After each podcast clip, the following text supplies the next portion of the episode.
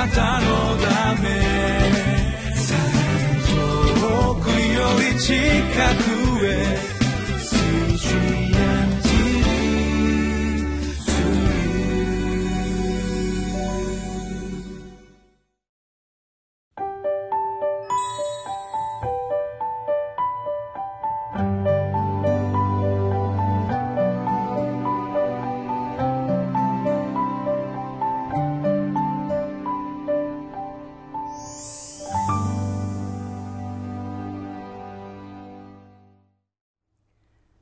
習志野キリスト教会の山田泉です。今日は1月20日金曜日。聖書の箇所はルカによる福音書の第1章18節から25節でございます。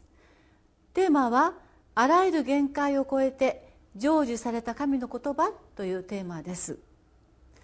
今日の聖書は大変有名なところ。そうザカリアとエリザベスに子供が与えられますよと告知されるその箇所です。何度も読んだところかと思いますがご一緒にまたこのところを読んでまいりましょう。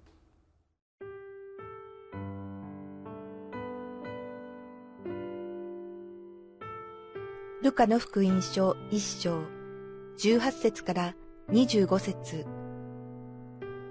そこでザカリアは見つかいに行った。私は何によってそれを知ることができましょうか私ももう年寄りですし、妻も年をとっております。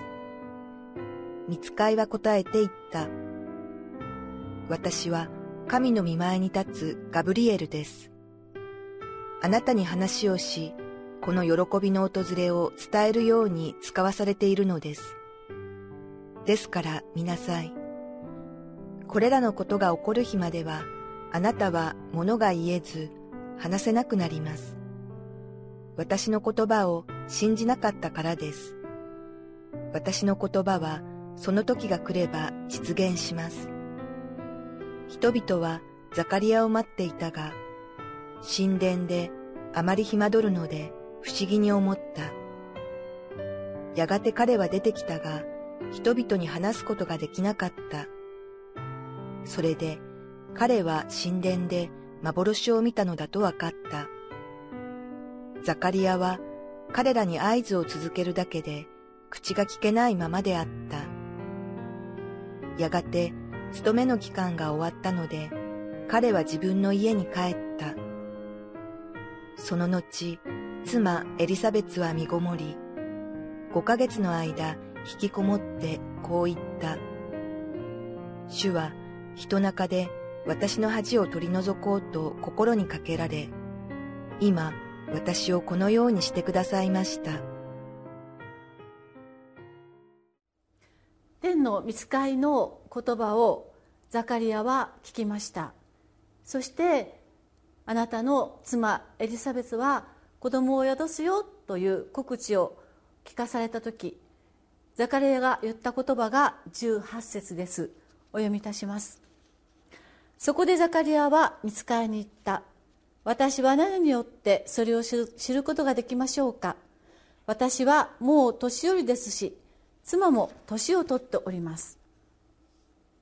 この私はもう年寄りですし妻も年を取っております。この言葉は大変説得力のある言い訳理由ですよね。年を取っていますからだからできません。年を取っていますからだから無理です。頑張れません。続きません。何もありません。できません。これは本当に、えー、力がある理由だと思います。また、まあ、本当にその通りだと思います。ましてやザカリアが言われたように子供が生まれるよということは自分の何かこう何ていうんですか努力とか励みとか頑張りのを超えたもっと生命的なものでありますからザカリアがこのように言ったことを責めることはできないように思います。しかしこのザカリアの叫びのような理由に対して見つかいは一歩も引き下がっていないんです。そうですよね。分かりますよ。などとは言わないんですね。それじゃあ違うことにしましょうかと何か課題を変えることもしないんですね。19節を読みます。見つかいは答えていった。私は神の御前に立つガブリエルでガブリエルです。あなたに話をしこの喜びの訪れを伝えるように使わされているのです。私は死者ですからそのことを伝える以外のことは何もしませんと言ってひたすら神様から託されたあなたがなすべき担うべき神の技を告げることに一貫しそして譲ることはないのです。これは神様のあなたへの心であります。そして決して意地悪ではなく無責任ではなくこれは神様のあなたへの愛です。ザカリアはこのとてつもない告知に対してとてもとてもできません無理ですと言った言葉を最後に話ができなくなってしまったということが書かれています。20節にありますのでお読みします。ですから見なさい。これらのことが起こる日まではあなたは物が言えず話せなくなります。私の言葉を信じなかったからです。と、まあ、こういうふうに言われてしまうんです。私はこのザカリアが口が聞けなくなってしまった。話すことができなくなってしまったというのも罰とはとても思えないんです。裁きとも思えないんです。私はここにもまた神様の愛がとても豊かな愛がこう満ち溢れているように思えるんです。もしこの時ザカリアが口が聞けるままだったら彼はずっと言い続けたんじゃないでしょうか。いや無理だ無理だ。とんでもないことだ。ありえない。そんなことをどうすどうして起こるんだ。むちゃくちゃだ。と言い続けてしまったかもしれません。あるいはもっともっとしばらくこんなことで少し衝撃を受けたから妻子を休みたいやめたいなどととんでもないことを言ってしまうかもしれません。ザカリエが喋れなくなったということに私は深い神様の愛の配慮を見るように思います。もし私たちの人生その人生の中であなたの人生の中でびっくりするようなこととんでもないこと信じられないようなことが起こったならまた言われたとしたならば私たちはその出来事に対してこのザカリアのことを思い出してほしいと思うのです。自分が何かやっていることができなくなってしまう。また自分のいつもの通りの生活がひっくり返ってしまうようなことが起こった時あるいは誰から中傷や非難をされて非常に自分が折れてしまうような時私たちはそんな時何かを言うのではなくって神様が私たちに少しとどまるように少し思い巡らすようにもしとどまらないでいろんなことがしゃべれていろんなことが動き通せたら神様からはみ出してしまうかもしれない。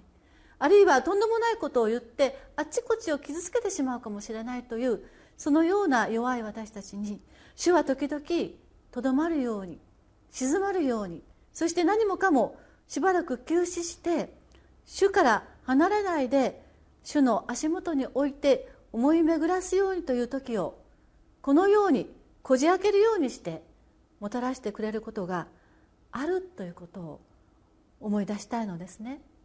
ザカリアがびっくりするようなとんでもない人生の出来事を伝えられた時彼は何もしゃべることができなくそして何も行動することができなくじっと神様の前で黙して祈るようにと強いられる形で与えられた。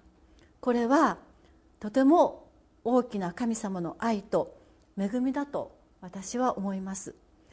私たちこの1年自分が動けなくなるような喋れなくなるようなもしことがあってほしくないのですけど起こった時ザカリアを思い出しながらここに神様の私たちに計り知れない愛がある配慮がある何か私と深く交わろうとしている神様の語りかけがあると思い出したならばその時は深い幸いの時となるに違いありません。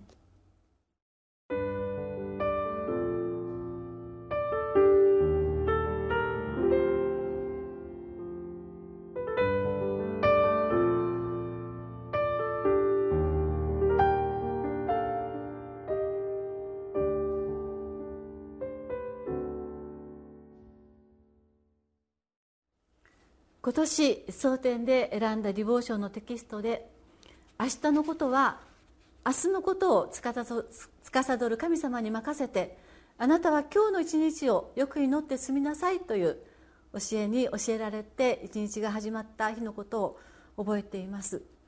神様がこの一年明日のことはその時またしっかりとそこにいてそれがいいこともそれが辛いこともしっかりと見ながら私たちを導いていてくださいます。ですから今日は今日の一日が豊かでありますように確かでありますようにしっかりと祈って始めてまいりましょう。お祈りをいたします。天の神様始まったばかりの2017年であります。この大きな世界中が不安定のような時代の中を私たちが一人生きることはたやすいことではありません。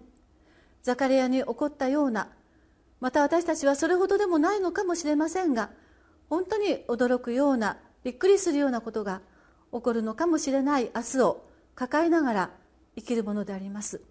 明日は明日の神様にお委ねしていますから今日一日主をどうぞ私たちによく伴ってくださり今日一日分の精霊を豊かに添えてくださってしっかりとあなたと共に組んでこの一日が歩み通せますように。あなたの一日私たちの一日を主を祝福してください。導いてください。イエス様の名前によってお祈りいたします。アーメン。あなたのため遠くより近くへ。